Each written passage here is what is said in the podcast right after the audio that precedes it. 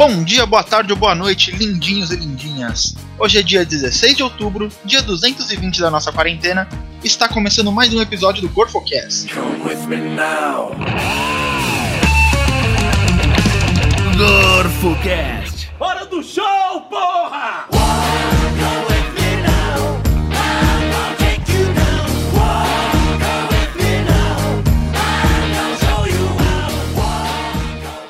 Fugere urbem é uma expressão em latim que significa fugir da cidade, originalmente usada pelo escritor latino Horácio da região da Arcádia na Roma Antiga.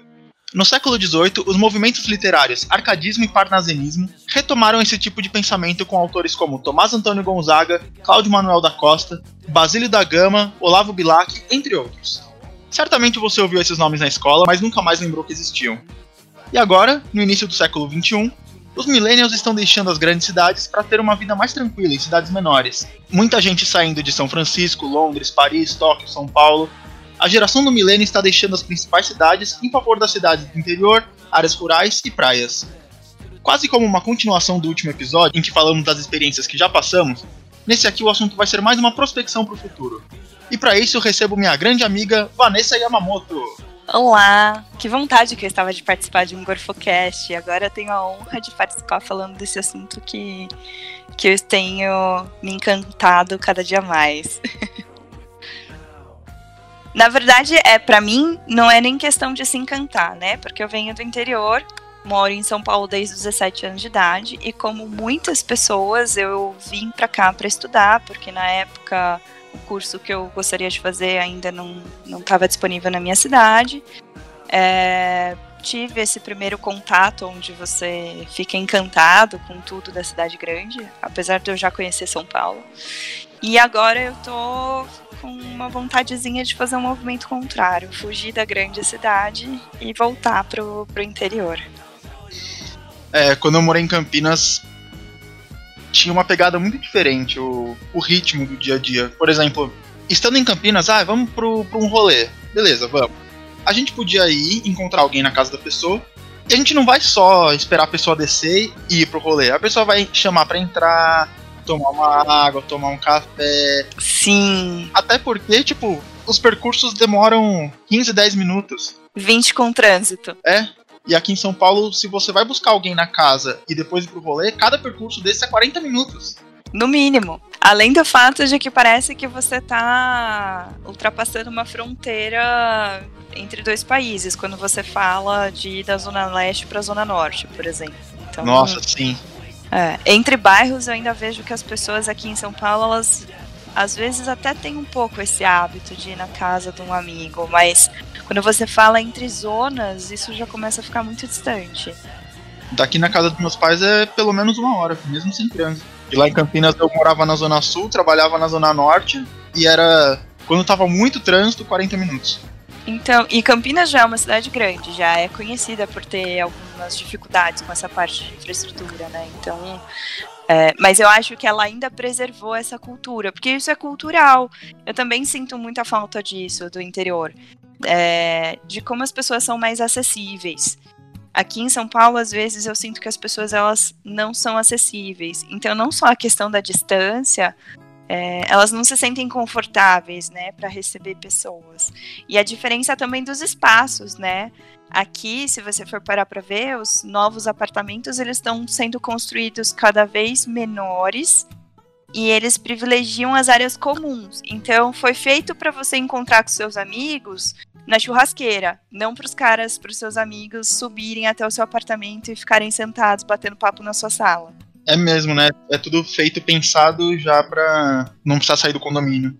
Exatamente.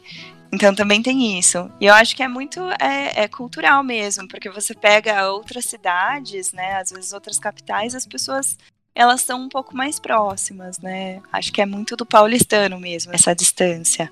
E aí, emendando, né, um pouquinho esse papo da distância, uma das coisas que, que eu estava vendo que eu achei interessante era o efeito que isso tem no psicológico das pessoas. No sentido de, de transtornos mentais mesmo, de saúde mental. Então, é, você vê cidades onde você tem esse perfil né, de afastamento, são cidades onde você tem índices altíssimos de depressão, de ansiedade. É, quanto mais rígida, mais fechada a sociedade, maior o número de, de, de transtornos mentais que você vai encontrar ali dentro daquela sociedade. As gerações atuais, principalmente em São Paulo, são as que têm mais ansiedade e depressão. E burnout e coisas assim. Sim, agora eu até esqueci o nome, na verdade, mas tem um cara que ele, ele fez um estudo sobre estudos que tratam a depressão. É, e aí ele foi tentar entender como cada sociedade tratava a depressão dentro do seu ali da sua realidade. E aí ele cita São Paulo com, como um exemplo positivo por conta da daquela lei que a gente teve de cidade limpa que proibiu os outdoors. Ah, caramba! Não tem tanto estímulo visual para todo Exatamente, lado. é o excesso de informação e tudo mais. Então ele cita como uma coisa bacana. Então você vê a, a importância do urbanismo, né, dentro da, da, do contexto das grandes capitais. E você pensar, né, na qualidade de é, a qualidade visual mesmo, a questão da poluição sonora, todas essas coisas também ajudam, né? Não só a questão das distâncias, né, da distância pessoal, dos relacionamentos, mas como que a cidade se apresenta para cada indivíduo. Pode crer. Nessa época da lei Cidade Limpa, eu lembro de ter sentido essa diferença de paz. Não é? Você se sente menos atormentado passando pela marginal, por exemplo. É, não chega a ser paz, né? Mas menos atormentado, exatamente.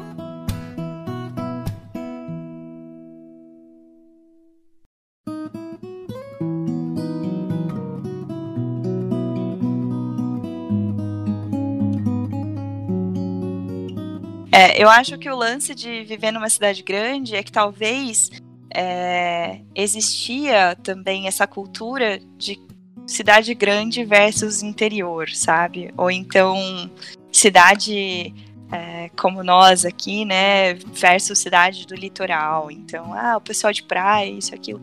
As pessoas, elas elas têm esse lance, sabe? De, de ai, uma cultura ser contra a outra. E na verdade eu acho que a, a, solução realmente seria a gente ter um misto. E aí eu acho que as pessoas estão saindo, estão migrando muito da cidade grande, porque elas querem viver essa experiência que a cidade grande não proporciona mais, né? Essa experiência é, de ter relacionamentos mais próximos, de ser mais próximo da natureza, ser mais próximo é, de, do tempo, porque aqui também eu sinto que a gente não tem a percepção real do tempo, sabe?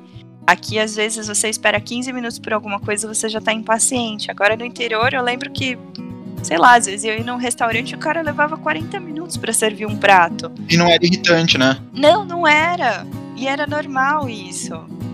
Aqui em São Paulo a gente já ficaria puto, brigaria com o garçom alguma coisa do tipo. Uma coisa também é que em São Paulo tem muito mais emprego, querendo ou não, infelizmente, a verdade é essa. Então, tem muito mais gente, por isso tem mais emprego e tem mais gente para indicar para as vagas também. E hoje em dia, a, a, facilidade de trabalhar numa empresa de São Paulo, mas morando no interior ou na praia, existe por causa do home office, que agora virou uma coisa normal. Sim. É, isso é uma coisa que eu acho interessante, porque como eu falei, eu vim para São Paulo para fazer faculdade e eu acabei ficando porque da mesma forma como não existia o curso que eu queria fazer em Sorocaba, sou de lá, também não existia demanda para a área que, que eu me formei lá de trabalho, então eu acabei ficando aqui. Mas é como você falou, hoje é, eu acho que não porque a tecnologia avançou, mas por conta da quarentena mesmo, por essa situação que a gente está vivendo de pandemia, é, começou a se pensar na realidade do home office, porque não bastava a gente ter a tecnologia, a tecnologia a gente já tem, mas tem uma série de regulamentações que o governo precisava ter trabalhado. Então, nas leis trabalhistas, é, você vê a questão da telemedicina também. Era um projeto de lei que estava lá engavetado há muitos anos. E agora, por conta do, da situação do Covid, eles foram lá e regulamentaram e resolveram isso rapidinho países como, sei lá, Canadá, que tem. É, eles têm que lidar com climas mais, mais extremos, também tem uma questão de, de, distância e tudo mais, que também é um país extenso, né, como aqui, eles já estão mais habituados com essa questão do trabalho é, remoto. Então eu acho que assim, na verdade, a, a, gente tem a faca e o queijo na mão, é só a gente começar a realmente é, se encaixar, fazer as coisas funcionarem. Então também não vejo mais necessidade de morar numa cidade grande, para algumas áreas, é óbvio. Né, em termos de trabalho, acho que hoje em dia a gente já pode ficar no interior de novo. É. Até mais, né? Como você falou, não precisa ser no interior. Às vezes, é, às vezes até em, em, regiões remotas mesmo, né? Sei lá, eu posso ter uma, uma chácara numa região afastada, desde que eu tenha uma conexão de certa forma estável com a internet, eu consigo trabalhar. Isso que eu ia falar, que eu, um dos meus sonhos, desde sempre, na verdade, na verdade, na adolescência, o que eu queria era ser pirata em alto mar. Mas aí eu fui percebendo que não ia rolar. É. Mas aí por muito tempo eu quis morar, viver em motorhome. Mas aí é uma vida que foge muito do tradicional, né? E aí a gente vai meio que seguindo só pelo mais seguro. E aí de uns tempos pra cá, o que eu tenho tido vontade é ou comprar uma casinha no meio da floresta e dar uma reformada, ou construir mesmo. Sim. Bem, bem longe.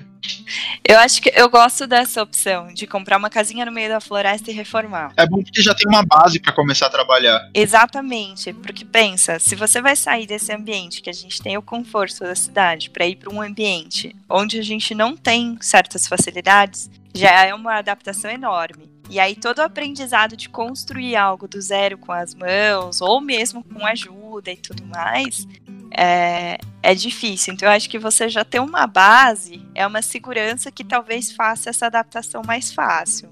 Não sei. Eu, pelo menos, penso assim. É, quem sabe, assim, para um segundo momento, eu, eu, eu gostaria de passar por essa experiência de construir alguma coisa. Sim. Porque também tem que pensar, por exemplo, vai, eu não consigo pagar as prestações de um imóvel e o aluguel. Então esse imóvel tem que estar morável já. Nem que seja caindo aos pedaços, eu deixo minhas tralhas na casa dos meus pais por um tempo. Isso. Eu sempre penso, ele tem que ter o mínimo. Tendo o mínimo ali, é o suficiente para mim. E, e, tem algo, sei lá, tem algo assim, é, muito gratificante em você construir algo para você. E eu acho que a, a questão da casa, do lar, ele é essencial para quase todo ser humano. Acho que são pouquíssimas pessoas que não, não, não pensam tanto assim, né, no, no seu cantinho, na sua toca. E, e você participar do processo de criação daquilo é muito gostoso, né? Engraçado, eu tenho um pouco a sensação contrária. Sério? Que muita gente não se importa com a casa, que a maioria das pessoas não se importa com a casa, que se for um, um cubículo. É a ideia da kitnet, né? Que é só cama, cozinha e banheiro, porque só vai parar lá para dormir mesmo. Ah, sim, sim. É, eu acho que é, é aquilo que a gente estava falando. Talvez realmente numa cidade grande igual São Paulo, quando a gente tem essa cabeça de que tipo a casa é só para você parar para dormir e o resto do tempo você tá, vai estar tá trabalhando, ou se você quer encontrar uns amigos, você vai encontrar na área comum do prédio ou num restaurante, alguma coisa assim. Eu realmente acho que a casa desvalorizou. Mas aí, de novo, é, com essa mudança, essa virada da, da, que a pandemia trouxe, eu vi um movimento de valorização do espaço da casa. É verdade. As pessoas que lugar muito pequenininhas, sem personalidade, começaram a ficar meio enlouquecidas. E eu percebi, é, eu comecei a prestar muito mais atenção na casa, realmente. Fazer coisinhas. Sim. E, e para você, o que, que realmente é, define casa? Uh, boa questão. Inclusive, isso foi uma coisa interessante. Uma amiga minha postou no, no Stories uma coisa tipo: uma palavra que tá definindo essa quarentena para você. O que eu mandei para ela foi liberdade. Eu acho que a liberdade está vindo muito dessa percepção da relação que a gente tem com a nossa própria vida. Primeiro, porque quando você pega uma situação de pandemia, é, existe um risco real de morte. Então, quando a gente, como ser humano, entra em contato com a nossa mortalidade, a gente começa a refletir sobre o que a gente está fazendo com o nosso tempo em vida. Nossa, sim. Não é? E aí, aos poucos, conforme você vai fazendo essas reflexões, elas são muito duras, porque você começa a perceber coisas como, por exemplo, talvez São Paulo não seja um lugar legal, poxa, talvez a cidade seja hostil e isso me prejudique. Mas ao mesmo tempo você ter conhecimento do que é, de quais são as, os problemas, quais são os desafios, você começa a ter a liberdade para correr atrás do, de qual seria a solução. E aí é como você falou, às vezes É, parece muito radical você ter um motorhome e viver pelo mundo, mas às vezes a solução ela tá justamente nessas, é, nessas alternativas menos estruturadas, menos estáveis. Então, eu acho que hoje a gente pode voltar a explorar soluções menos estáveis, justamente porque é, o coletivo hoje é estável. Né? Então, a gente tem um mecanismo de sociedade que, se você quiser fazer um período de um ano sabático num motorhome, você voltando, claro, observando né, a nossa realidade social, os nossos privilégios tudo mais, mas você voltando, você consegue se reinserir fácil. Então hoje talvez a gente possa, a gente tenha essa liberdade de experimentar coisas diferentes. E isso também acaba agregando, porque você voltando com essa vivência para a cidade, você com certeza vai contribuir com uma visão de mundo diferente que vai fazer com que, que essa empresa ou essa sociedade, esse nicho prospere, né? Então, enfim, eu, eu vejo isso como um, uma coisa também que a pandemia trouxe. A gente reavaliou os valores. Porque eu sei que você também morou de aluguel várias vezes, como eu.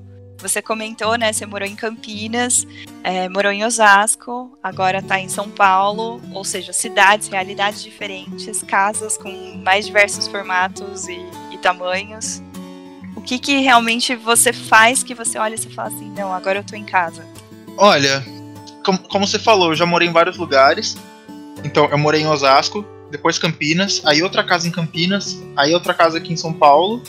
E dentro dessas mudanças todas, deu para ir juntando fatores positivos e negativos de tamanho da casa, planta e coisas assim. E aí quando eu tava morando com a Agnes, como ela trabalha em casa, precisava ter pelo menos dois quartos, porque um seria o ateliê dela. Eu passei a gostar de casa de dois andares para dividir a área comum e social da área íntima. Ah, e uma área de oficina para mim também. Sim. Isso é uma das coisas que me segura um pouco de, de sair na louca, assim. Tipo, foda-se, deixa eu só vender minhas coisinhas ou, ou dar pra alguém e, e mudar pra. E pegar um motorhome na Europa e rodar até o Japão. Porque eu tenho minhas tralhas de, de, de madeira, ferramentas, minhas coisas, tudo. Tipo, daria realmente para eu vender tudo e pronto. É que você talvez não veja o motorhome como uma solução definitiva para sua vida. É, não, não é definitivo realmente. Você quer a segurança de voltar. É. é, eu acho que a minha relação com o motorhome é bem parecida. Eu tenho muito, eu tenho muita vontade de fazer isso. Até pelo Brasil mesmo, é que infelizmente aqui tem a questão de segurança, né, a própria condição das estradas e tudo mais. Nossa, uma questão pontual sobre as estradas do Brasil. Teve uma época que meu pai fazia muita. Não era consultoria exatamente. Sei lá, ele visitava refinarias pelo Brasil. E aí, uma vez eles passaram numa fábrica X lá. Ah, beleza, tá tudo certo. Agora a gente vai pra outra, que é relativamente próxima. Só que aí o motorista começou a dar uma puta volta enorme. Eles falaram, é, mas por que, que você tá dando essa volta? Ah, é porque no meio desse caminho mais curto tem uma empresa onde eu já trabalhei. Então se eu passar lá na frente, eles vão começar a atirar pra matar. Caraca! Os rincões do Brasil. E na estrada era comum, tipo, o cara vestindo praticamente trapo, cachorro magrelo andando do lado e uma espingarda de caça nas costas. Então, isso é uma coisa que é, é aquilo que eu falo, o Brasil ele é muito extenso, são muitas realidades, né? Também tem a questão da proteção, eu fico pensando justamente nisso, como é que, que eu sozinha como mulher conseguiria passar por uma situação dessas, né? É, pô, na, na moral, tenho meus pensamentos políticos específicos, mas não dá pra fazer um rolê desse pelo Brasil sem ter uma arma. Eu convivi com a realidade de ter um avô que morava em sítio, em região é, onde ele caçou para comer, plantava, era uma, é uma outra realidade. E a região que, que ele mora até hoje, mas hoje ele mora numa cidade, é, tem muita onça. Então, é, é, normal, todo mundo tinha arma. Não tem como não ter arma, né? Quem, quem sabe como é o comportamento da onça e tudo mais vai entender melhor o que eu tô falando. É um animal um felino, ele caça. É, então, assim, você tá no território dele, ele vai caçar. Ele não é um animal que ele vai te caçar, provavelmente, mas ele vai se defender. Então, assim, tem toda uma questão de você pensar também na realidade, não só se defender contra outras pessoas, igual, né, essa questão aí da estrada, mas também contra animais silvestres.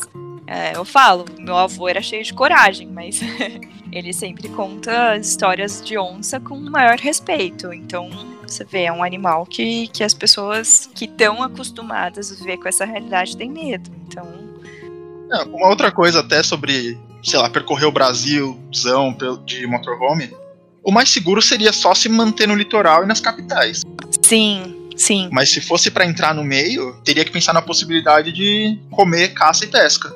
Sim, Sim, com certeza. Eu acho que a gente está tão acostumado com, com essa realidade da, das estradas, das capitais e tudo mais, que a gente ignora completamente como que é para o interior. Essa cidade que meu avô mora mesmo, no Vale do Ribeira, é, para acessar de lá de Sorocaba, a gente pegava uma estradinha que chama Serra do Macaco.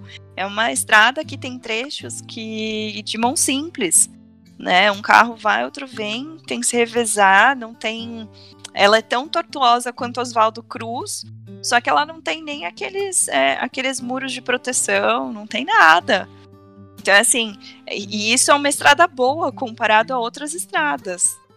Né? E não tem nada no meio da estrada, absolutamente nada. Então eu imagino mesmo que se você realmente começar a entrar em regiões que não são tão urbanizadas ainda, pode, pode ter certeza. Você vai acampanha, acampar, vai caçar, vai pescar. Quando eu tava acampando, eu sozinho, em nenhum momento consigo ficar realmente de boa. Tirar um cochilo à tarde sem culpa. Eu posso até tirar um cochilo à tarde, mas minha fogueira vai apagar se eu fizer isso. Se fossem duas pessoas, já seria mais fácil, porque enquanto um tá pescando, o outro corta os legumes e acende a churrasqueira. Se fossem três, essas duas pessoas estão fazendo isso, a terceira tá indo buscar mais lenha, que seja. Tem um texto de sociologia muito interessante chamado Arco e o Cesto. Na verdade, o Arco e o Cesto é um capítulo de um livro, agora esqueci o nome, é, mas ele fala justamente de sociedades indígenas que têm a função de acordo com, com a função social de acordo com a função de trabalho da pessoa. Então não existe essa questão do homem e a mulher na sociedade deles. Eles fazem a analogia do arco, que é o caçador, e o cesto, que é a parte do artesanato, né? Então são as pessoas que vão provavelmente ficar mais próximas da comunidade, enquanto os caçadores eles vão explorar terrenos maiores e tudo mais. E nessa sociedade indígena que ele descreve, nesse texto, nesse estudo, é, algumas mulheres caçam, usam arco, alguns homens fazem cesto. E eles não são discriminados pela sexualidade deles, nem pela tarefa, desde que eles tenham algum tipo de função dentro da sociedade. Então acho que é, você vê, os nossos laços eles sempre foram formados dessa forma. Desde que todo mundo contribua, você tem um espaço. Todo o resto, eu acho que foram coisas que a gente foi deixando mais complexo, foram camadas que a gente foi adicionando. Hoje em dia, uma pessoa pode viver sozinha numa cidade, como eu moro sozinho. Sim, eu também. Então, mas será que realmente nós fomos feitos para isso? Será que não é isso que aumenta os níveis de ansiedade e depressão da nossa sociedade? O fato de que a gente não é mais uma sociedade colaborativa? Porque talvez a gente não seja tão capaz assim. A gente tem as ferramentas e os mecanismos. O ser humano, desde o princípio, é um animal que vive em bando. É um animal social. É, é isso. A gente mora sozinho nas nossas casas, mas agora, agora mesmo a gente está conversando por chamada de áudio, conversa por chamada de vídeo com a família, com os amigos, tem as relações de trabalho mesmo tudo à distância. Então essa parte social continua. É, tem aquele livro, né, da, da natureza selvagem, que o menino se chama de Ale, é, Alexander Supertramp. E ele fala isso, né, no final. Que ele descobre que, que ele não sabe se ele é realmente feliz sem ter alguém para compartilhar a felicidade. Hum, bem interessante. É, ele começa falando, né, das jornadas, sobre essa descoberta, a liberdade e tudo mais. E, e aí no final o que ele fala é justamente isso, que ele não, não consegue saber se realmente ele tá feliz ou não, porque ele não tem como compartilhar é, a felicidade com outra pessoa. É, sempre que eu penso nisso de morar numa cabana no meio do nada, eu penso nessa questão também, tipo, quanto no meio do nada que vai ser? 800 quilômetros da cidade mais próxima, que é a mil quilômetros de uma capital? Não sei se eu quero isso, não. 100 quilômetros de São Paulo, onde tá praticamente todo mundo que eu conheço? Tá bom, tá jóia. É, eu acho que eu gosto disso também, da possibilidade de você ter um certo contato. Até porque, ó, se a gente for falar na realidade do Brasil, talvez a gente realmente tenha que ficar nesse perímetro, por questões de segurança, infraestrutura e tudo mais. Agora, eu imagino que. Em, vamos pegar o, o, exemplo do Alasca mesmo. No Alasca você tem esse, esse tipo de situação, né? De pessoas vivendo extremamente isoladas. Mas existiu todo um programa de colonização e tudo mais que viabilizou que essas pessoas fossem para lá. E aí algumas ficaram e estão vivendo dessa forma. Mas eu acho que também não seria que eu ia querer fazer. É, mas além do, dessa questão da distância, também tem sobre estar sozinho. Porque mesmo estando em casal, como foi em Campinas, só nós dois sem ter nenhum amigo por perto, nem, nunca receber visita, uma hora começa a saturar também, é muito pouco. Eu acho que é esse efeito de isolamento que você começa a sentir que você não pertence a nada, é, ele é meio complicado. Eu acho que para mim o modelo ideal seria justamente uma comunidade, algum vilarejo que tivesse uma certa população, nem que fosse de 10 pessoas, entendeu? Distantes entre si, cada um na sua fazendinha ou no seu no seu chalé ou na sua cabana, ou o que quer que seja mas que tivesse uma certa comunidade, assim, que você pudesse contar com aquelas pessoas. Eu já vi algumas comunidades que vivem assim. É, comunidades que estão totalmente off-grid, ou seja, fora da, da, das redes, né, de, de rede elétrica, água, esgoto tradicional. E aí é, eles acabam dividindo o terreno, mas por função do terreno. Então, por exemplo, regiões mais baixas do terreno eles guardam para reserva de água e tudo mais, né, por motivos meio lógicos. Aí, é, regiões de agrofloresta para plantação e tudo mais. E aí, toda essa comunidade ela meio que usa aquilo junto, sabe? Ah, então, eu acho que para mim esse seria um modelo seguro ideal, pensando no sentido de é um lugar que eu acho que eu conseguiria viver pro resto da minha vida. Eu gostaria da experiência de um isolamento um pouco mais profundo, mas como experiência por um tempo, e gostaria de um ambiente assim para viver o resto da minha vida. A vantagem do motorhome é ter acesso à civilização quando você precisar. Sim, sim. Mas isso é uma coisa que é um fato. A partir do momento que você vai viver num lugar isolado, você vai ter que ter uma caminhonetezinha. É, nossa, sim. E uma das coisas que eu sinto falta é justamente essa relação com conhecimentos. É, com conhecimentos naturais mesmo, a, a sabedoria. Eu acho que nós somos hoje uma, uma geração muito privilegiada, porque a gente tem acesso fácil à informação, mas eu não acho que a gente está avançando em termos de sabedoria, mesmo com todo esse acesso à informação. Eu acho que a gente está ficando defasado porque alguns conhecimentos primitivos, assim, eles estão se perdendo. Inclusive, às vezes eu acho que a gente tem até alguns comportamentos que vão meio contra a, a sobrevivência do ser humano como espécie. O próprio fato da gente não pensar no nosso consumo, por exemplo, vai contra a nossa sobrevivência. E é muito interessante porque eu é, eu também tenho me interessado muito por essa questão de sustentabilidade, porque eu acho que, na verdade, a minha vontade de sair um pouco das grandes cidades é porque eu sei que esse não é um modelo sustentável. E, aí eu achei, eu tropecei com, é, com uma moça que ela é, ela é ativista nesse sentido. E ela tem um canal no YouTube, ela é estudada mesmo, não é simplesmente uma youtuber que está lá falando balela, ela se formou nessa área. E aí ela fala um negócio que eu acho que é interessantíssimo e faz a gente cair na real. Ela fala, gente, sustentabilidade não é para fazer bem ao meio ambiente. Não é para preservar os animais e plantinhas, é para preservar a sociedade. É para ter uma sociedade mais equilibrada e mais justa. Porque não se enganem, a natureza cagou para você. A natureza cagou para o ser humano.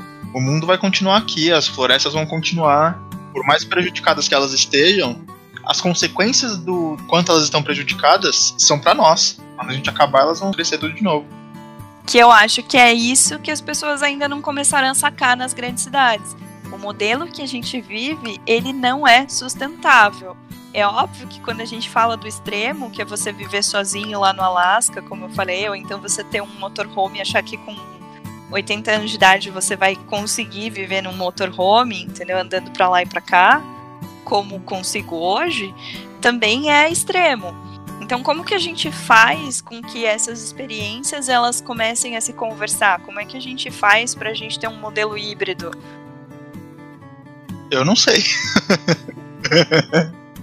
Bom, eu acho que assim, eu, eu realmente acho que a, o caminho tá. Eu acho que assim, a, base de tudo sempre é a educação, né? Eu acho que talvez a gente precise começar a educar as próximas gerações dessa forma. E é isso que eu acho que os millennials já sacaram.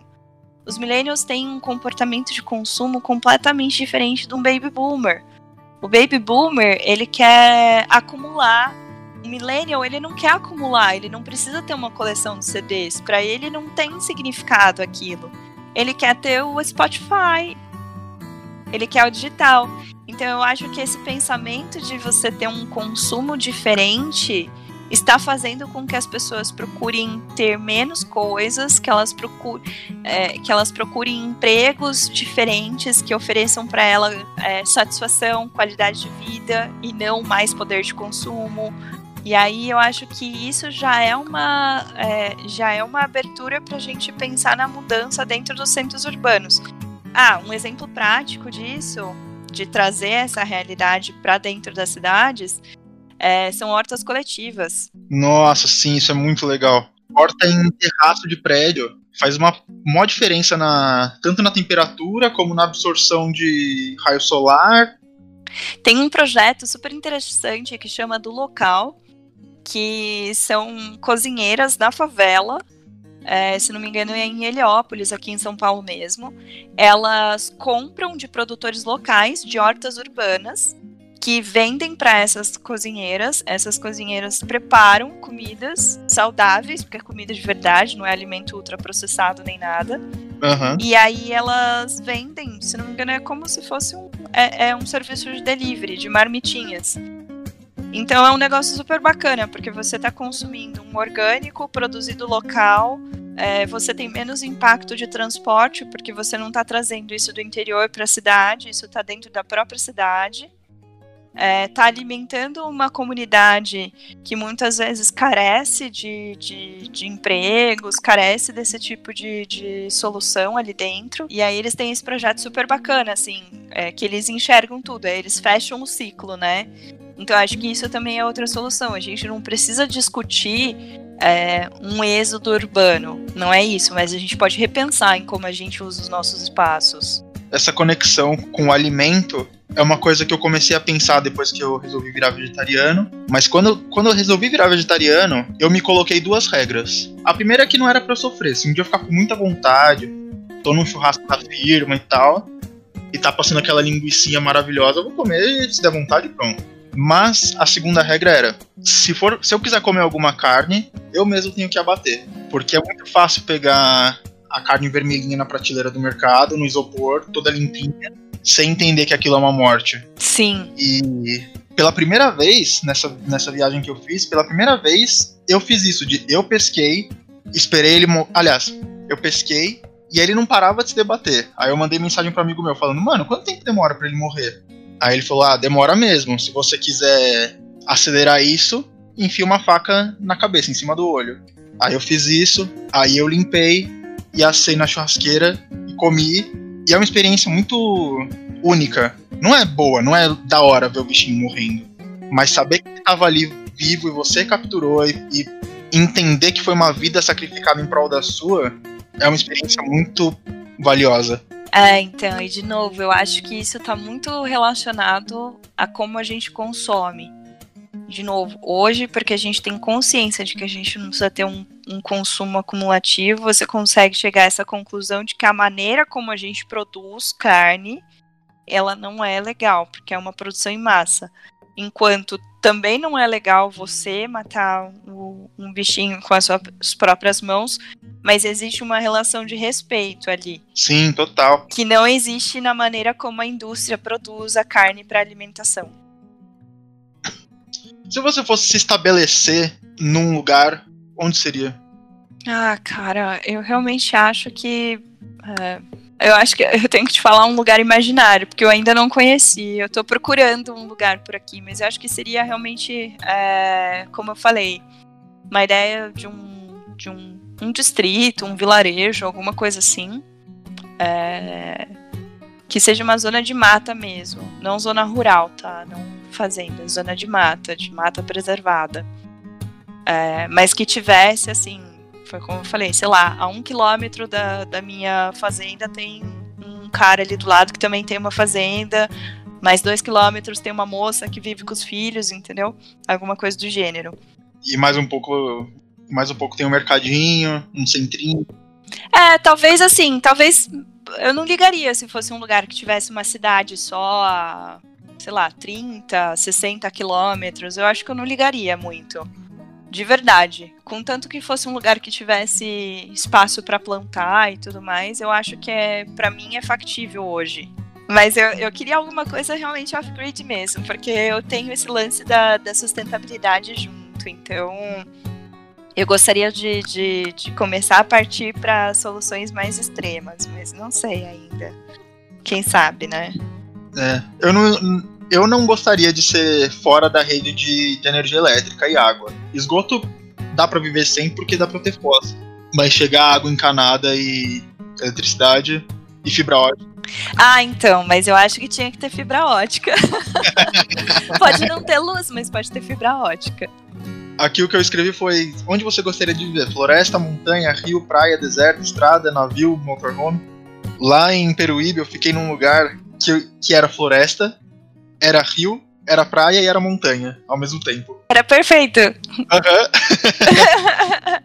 Por tipo, que escolher se você pode ter todas as opções? Pois é. E era a, a frente do, do camping, sei lá, 40 metros pra frente era, o, era a praia. Uhum. 40 metros para trás já era o começo da serra, já era o, subia um ângulo de 90 graus do chão, assim. Ao redor tudo floresta. E ali pertinho um rio. E pior que tinha uns terrenos à venda ali por perto. É um terreno grandinho e chega a internet. Eu não sei se é internet por satélite, mas tinha Wi-Fi lá. Isso é uma coisa que me leva, às vezes, a pensar em tentar uma experiência assim mais fora do Brasil. Porque é, se você pegar um país como o Canadá também, que foi como eu falei, que é extenso em terras, é, você vai ter regiões, e eles são, né, potência agrícola também, então eles também têm um countryside lá bem, bem grande e tudo mais. E, só que você tem uma infraestrutura melhor, de mais qualidade. É, então isso me leva, às vezes, a pensar em explorar isso, sabe? Ir para um outro país. Ter uma cabaninha assim, bem. Isso. Ou então, por exemplo. Gigante, mas no Canadá.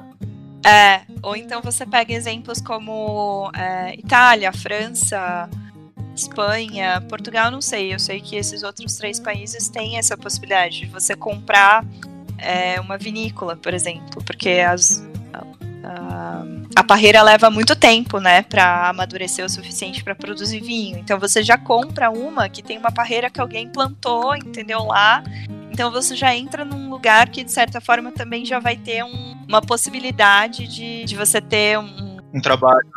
Isso, entendeu? De você ter uma renda, uma possibilidade de renda, entendeu? É, eles fazem isso para campos de, de oliveira também, então também tem essa possibilidade, mas o que eu gostaria mesmo é isso: é ter, é ter um lugar onde eu pudesse explorar é, alternativas energéticas, então ver o quanto eu consigo sair da, da rede tradicional. E eu vi, na verdade, algum, alguns casos extremos que, por exemplo, nessa região que você comentou de Peruíbe, que é a região de serra, é totalmente factível, onde as pessoas elas é, constroem é, câmaras frias abaixo do nível da terra. Então você pega a região de serra, que é frio, que é úmido por conta da própria vegetação, você consegue usar aquilo para estocar alimento, sem você ser, ficar tão dependente de geladeira, essas coisas. Então tem várias coisas que são super interessantes nesse sentido. Dentro do, do que é mais próximo da minha realidade seria simplesmente morar no interior, mas num, numa chacrinha, eu acho, não numa casa. É, e o que seria, eu acho que o segundo passo, que já é um pouco mais distante da minha realidade, seria isso: morar numa chácara é, um pouco mais afastada, onde eu pudesse fazer esses experimentos, porque aí eu gostaria realmente de, é, de ir além, sabe? Superar alguns limites. Então, putz, cara, é, e se eu não construir usando materiais tradicionais? E se eu usar para isolamento térmico, sei lá, um monte de caixinha Tetra Pak num processo aí super artesanal de, de usar como. Desdobrar cada uma e colar uma na outra. Isso, entendeu? Eu queria realmente um espaço que eu pudesse experimentar esse tipo de coisa. Pô, vou tratar minha própria água. Eu sei que tem uma, milhões de maneiras de tratar, é, com bactérias, com algas, com tudo natural, é claro.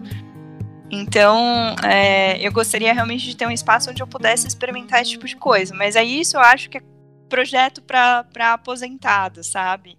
Eu tenho uma vontade de construir a minha, meu próprio chalé com as minhas próprias mãos. Tipo, comprar madeira que eu, que eu sei que vai ser boa e não, sei lá, pegar uma árvore qualquer, que eu não sei se a madeira vai durar. Mas aí eu mesmo colocar tábua por tábua, cavar a fundação, nem que, tipo, ah, pra fundação, que é uma coisa muito mais. Sim, você chamar um especialista, mas você participar do processo. Isso, exatamente. É, isso eu tenho vontade. Foi como eu falei, explorando é, técnicas que misturem esse, foi como eu falei, essa sabedoria, esse conhecimento primitivo, é, com pessoas com capacidade, que já conhece, tentando modernizar, tentando fazer aquilo é, até mais acessível é, de repente para pessoas, para outras pessoas replicarem isso. Porque isso eu também acho importante. É, eu estava comentando esses dias com a minha mãe. É, toda vez que eu tento fazer uma escolha na minha vida mais sustentável, eu penso que a minha avó faria. e eu acho essa ótima, porque, por exemplo, quando eu era mais nova, a minha avó comprava pão, aí sobrava o, o saquinho de pão, aquele saquinho de papel pardo, ela batia todas as migalhinhas, dobrava e guardava. E eu falava, putz, minha avó é uma muquirana, ela guarda até saquinho de pão. E aí, esses dias eu precisei secar umas ervas em casa. E como eu tô nessa pegada de reduzir o lixo que eu produzo, eu falei: caraca, se eu tivesse guardado aquele saquinho do pão que eu comprei ontem, eu poderia usar um saquinho para embrulhar as ervas para poder fazer a secagem. Então é um pouco isso. Eu queria, acho que, um, uma fazendinha para fazer tudo como a minha avó faria morando, morando num lugar assim isolado, eu com certeza ia querer ter uma vaca, uma galinha para ter leite e ovo ali disponível. E sem ser uma exploração absurda. Então, essa relação que eu tenho com as galinhas é engraçada, porque as galinhas em casa, elas eram animais de estimação, ninguém matava a galinha para comer. Mas a gente comia muito ovo, porque galinha feliz bota. Elas botam muito e o ovo apodrecia se a gente não comesse. Então, é, a gente sempre criou, a gente até brincava que eram as galinhas gordinhas da minha avó. Aí, aí que pega também, né? Que a gente estava falando da, das distâncias, da, da acessibilidade a, a, coisas de cidade. Não dá para prever o que, que a gente vai precisar também, né? Porque uma coisa era meu avô, que veio de uma realidade de sítio, então ele sabia tudo que o sítio precisava, tudo que, que ele tinha que ter.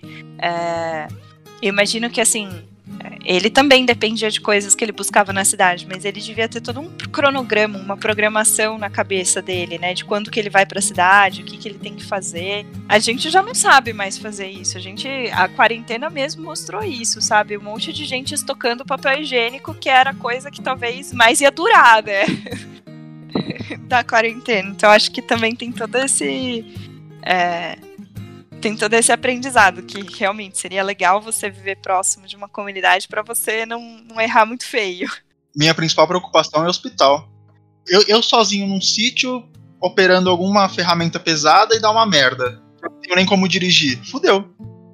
Óbvio que numa situação de acidente, aí é realmente a chance de ter uma tragédia acaba aumentando.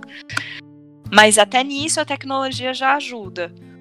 Porque eu fico pensando, né? Poxa, se de repente eu tô no meio do mato e acontece alguma coisa, o que, que eu faço? Mas hoje você tem, sei lá, inteligências como assistentes como a Siri da, do iPhone, tem Alexa, tem a da Google também, que eu nunca lembro o nome.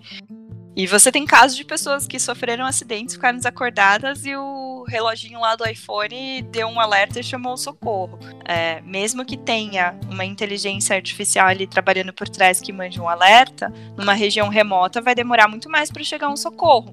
Mas se você tiver numa região que tem sinal, pô, já é um conforto a mais, né, nesse sentido de segurança.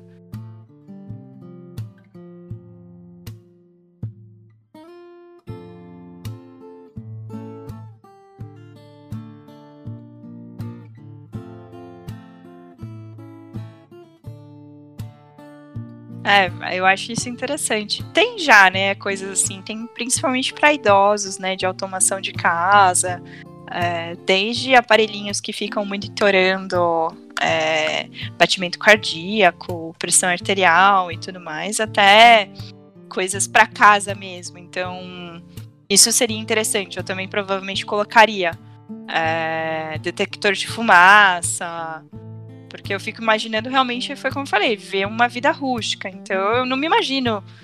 A casa toda rústica, de madeira, de pedra, não sei o que. Os rejuntes com aquele cobre, né? Que é uma, um, tipo uma argila que é usada em construção tal, tudo assim. E um monte de fibra ótica passando, porque na verdade tem um monte de segurança. Exatamente. E também não precisa ser se arriscar, né? Sim, é por isso que eu falo, a gente não precisa. É, é uma volta às raízes para você buscar a sabedoria, não para abandonar aquilo que a gente evoluiu e trouxe de bom como sociedade moderna, entendeu? Como sociedade digital. Lembra muito o Wakanda. Sim! Cara, o Wakanda é um exemplo fenomenal disso. Porque tem toda a preservação cultural, eles têm aquela relação super próxima com o meio ambiente e tudo mais, mas altamente tecnológico. É exatamente isso. Eu queria arrumar umas quatro, cinco pessoas para pegar um motorhome e, e, sei lá, ir até o Alasca. Alasca não, mas até o Canadá. Sim, eu acho que eu iria também. Pode botar meu nome na lista. Sabe o que é foda de motorhome no Brasil? Sabe quanto custa um aluguel de motorhome para seis pessoas? Mil reais por dia. Aí vai fazer, vai fazer um rolezinho de 12 dias, que é bem pouco, na verdade. Cada um fica, fica dois mil reais pra cada um só de motorhome. Sim. Ah, não. E fora o que você vai gastar de combustível e tudo mais, né? É, as comidas, as estadias. Ah, então, isso realmente é uma coisa que brocha demais. É mais fácil a gente fazer o contrário. A gente juntar uma grana e ir pro Canadá. é verdade. Entendeu? Alugar um motorhome lá, entendeu? Aí a gente desce e sobe. Sei lá, vai até a América Central e volta, não sei. Totalmente factível. Eu acho que é muito mais factível do que alugar aqui e viajar por aqui. Eu acho que Brasil rola que é, acampamento, rola é, viagem até pedalando, trechos, enfim. Acho que esse tipo de coisa rola. Mas realmente, alugar um motorhome aqui. Sem chance. Mas, se eu pudesse passar um tempo maior, é, talvez ao invés de, de alugar um motorhome, eu fizesse isso. Eu fosse sei lá, realmente pegando o exemplo do Canadá, iria trabalhar lá em fazendinhas, na época de, de colheita e tudo mais. Um amigo meu já fez isso. Ele, foi ele e a namorada pra Itália, acho. E ficaram lá, acho que uns seis meses, trabalhando numa fazenda. É, então, eu acho que eu faria alguma coisa assim, mas também, sei lá, eu e o meu namorado, eu e algum amigo, alguma amiga, sozinha é difícil, mas acho que também daria para fazer. É. Viajar sozinho é, é, é, até que é legalzinho, mas em duas ou três pessoas acho que é o ideal. Sim, até porque se for muito, muita gente também, aí eu acho que começa a degringolar. Sim, porque aí começa. Tipo, você esperar duas pessoas se arrumarem é uma coisa, e se, se ajeitar para sair, dar o rolê, etc., ou tomar uma decisão é uma coisa. Sim. Quatro, cinco, seis, aí já começa a demorar mais, começa a ficar irritante, começa Sim. ter que tomar de... gente demais para tomar alguma decisão. Não, e é gente demais para você ter a sorte de todo mundo estar tá com o mesmo humor no mesmo dia. É. E aí você pega, sei lá, um dia que, como você falou, precisa tomar uma decisão ali, e aí tem uma pessoa que tá meio rabugenta naquele dia, que você vai ter mais dificuldade de conversar e articular e fazer com que ela funcione bem ali. Sim. É, isso dois minutos atrás eu falei que eu queria arrumar quatro, cinco pessoas para viajar, né?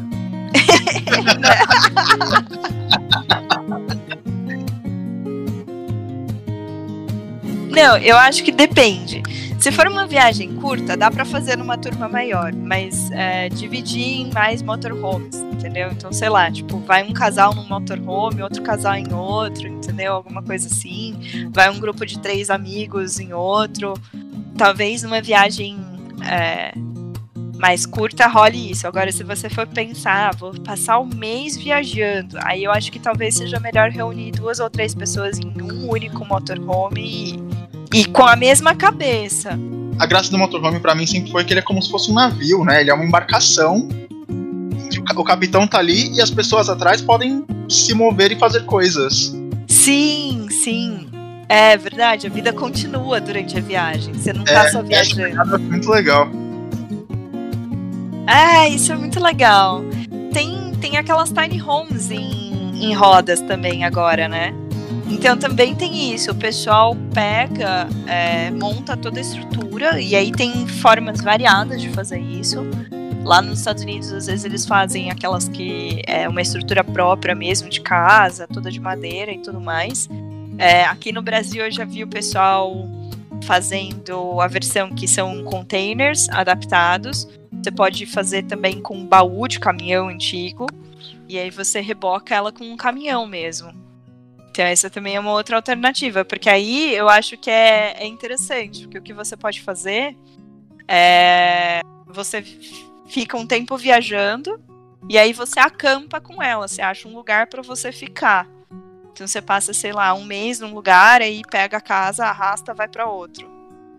E isso deve ser mais legal fazer é, em regiões que têm temperaturas, que têm estações do ano mais definidas também, porque aí o que você pode fazer é migrar, né? Quando o inverno está se aproximando, se é uma região que tem um inverno mais severo, você pega e vai para uma região que está mais quente.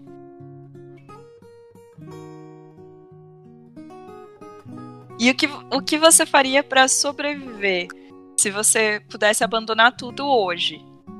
Uh, tivesse, vamos supor, você tem uma grana aí que daria para ou você comprar o seu motorhome ou para você comprar uma casa numa comunidade que tem esse modelo de, de colaboratividade e tudo mais. Ah, eu não ia querer largar meu trabalho. Eu gosto do audiovisual, edição de vídeo e tal. Então o que eu faria, eu acho que eu que, iria querer ter uma casa fixa com uma garagem onde coubesse o motorhome. Sim, eu gostei. A minha estação de trabalho teria que ser transferível da casa pro, pro carro. Pro motorhome, sim, faz sentido. É, se eu pudesse escolher mesmo, o ideal seria isso. Sim. Mas entre os dois, a casa ou o motorhome? Pra vida. Ah, putz, não vai. Nossa, que pergunta difícil. a casa. É, pra vida acho que tem que ser a casa. Sabe o que a gente pode fazer? É. Você fica com a casa pra vida, eu fico com o motorhome. E a gente faz o rolê junto. Porque eu acho que a experiência da, do motorhome deve ser animal. É aquelas coisas que você tem que fazer pelo menos uma vez na vida. Eu fiz uma vez. Verdade, você comentou. Por onde você passou? Foi lá na, na Califórnia, que esse primo do meu pai mora em Los Angeles. Aí a gente foi lá pra beira de um lago, não lembro onde que era, não lembro o nome, nada. Eu lembro que a noite ventou pra caralho. E aí tinha uma. Como era um lugar apto a receber motorhomes, já tinha um esgoto. Que você estica a mangueira ali no, no buraco e esvazia. Ah, nossa, muito legal. Aham, uhum, isso é bem da hora. Ah, isso também ajudaria muito, né? Se, você, se a gente tivesse é, mais infraestrutura, então, por exemplo, é, estacionamentos para motorhomes que tivesse, às vezes o cara vai lá, tem um banheiro coletivo, uma cozinha coletiva, é, tenha um lugar para você fazer a limpeza da, da fossa. Ó, oh, pensando bem, depende do tamanho do motorhome essa questão sobre se estabelecer para a vida numa casa ou no motorhome, porque se for um motorhome feito num ônibus é uma puta casona. Dá até pra eu ter minha oficina. Ah, então, foi como eu falei, essa do container também, né? Sim. Os containers, eles são. Ah, inclusive eles estão lançando um empreendimento aqui na Vila Madalena, que é uma vila feita de containers. Eu até quero marcar uma visita para conhecer, porque eles têm um conceito de que é, dentro os móveis eles são todos modulares, então eles se transformam e tudo mais. Tem toda uma pegada de vida prática e fácil, sabe? E aí eu achei que poderia ter umas ideias interessantes para minha tiny home sobre rodas. É, isso é verdade. Eu achei que, que de repente dava pra, pra copiar algumas coisas, para quem sabe, quando eu puder realizar esse meu sonho. E visitar para fazer uma engenharia reversa. Sim, sim. Mas tem muitas coisas, é, tem muitas coisas que eu acho que é, eu já tenho feito como uma preparação para, quem sabe, um dia, se eu tiver a oportunidade, mudar radicalmente meu estilo de vida. Então, uma delas, que é a transformação que eu falo de 2019, que é a questão da. É, combinar um pouco conceitos de minimalismo com sustentabilidade. Porque eu imagino que vivendo num lugar menor, é muito importante que a gente tenha conceitos de minimalismo, essencialismo na cabeça. Pra gente realmente entender o que, que, é, o que, que você precisa para sua vida. Porque a gente está tão acostumado a, a comprar demais, a ter demais, a ter uma coisa para cada função, é, que eu acho que, que, por mais encantadora que seja a ideia de viver num motorhome, a maior parte das pessoas iria falhar miseravelmente no, no primeiro mês. Nossa, sim. Talvez empacotando as coisas para entrar no motorhome a pessoa já desista. Talvez. Porque eu acho que é, essa é a primeira coisa, é você aprender que esse estilo de vida, é, é você aprender que é, você ter uma vida mais simples precisa que ela seja mais simples. E ser mais simples muitas vezes é ter menos coisas, é ter coisas com mais significado. Ah, hum. mas cara, tem uma coisa que, que me atormenta. Diga. São os meus gatos. É, é verdade. Quando eu tava sem bicho nenhum, essa realidade estava mais próxima. Agora que apareceu o cachorrinho, é um pouco mais difícil. É que cachorro é mais fácil nesse sentido. Sim, porque um cachorro, você, é, você tem mais facilidade de controlar ele, né? No sentido de onde que ele vai. Agora eu fico pensando se eu tivesse num motorhome, por exemplo. Para mim não, talvez não funcionaria. Eu já vi muitas pessoas que viajam com gatos. Quem sabe os meus gatinhos aprendem a viajar assim comigo. É, é possível. Dá para acostumar.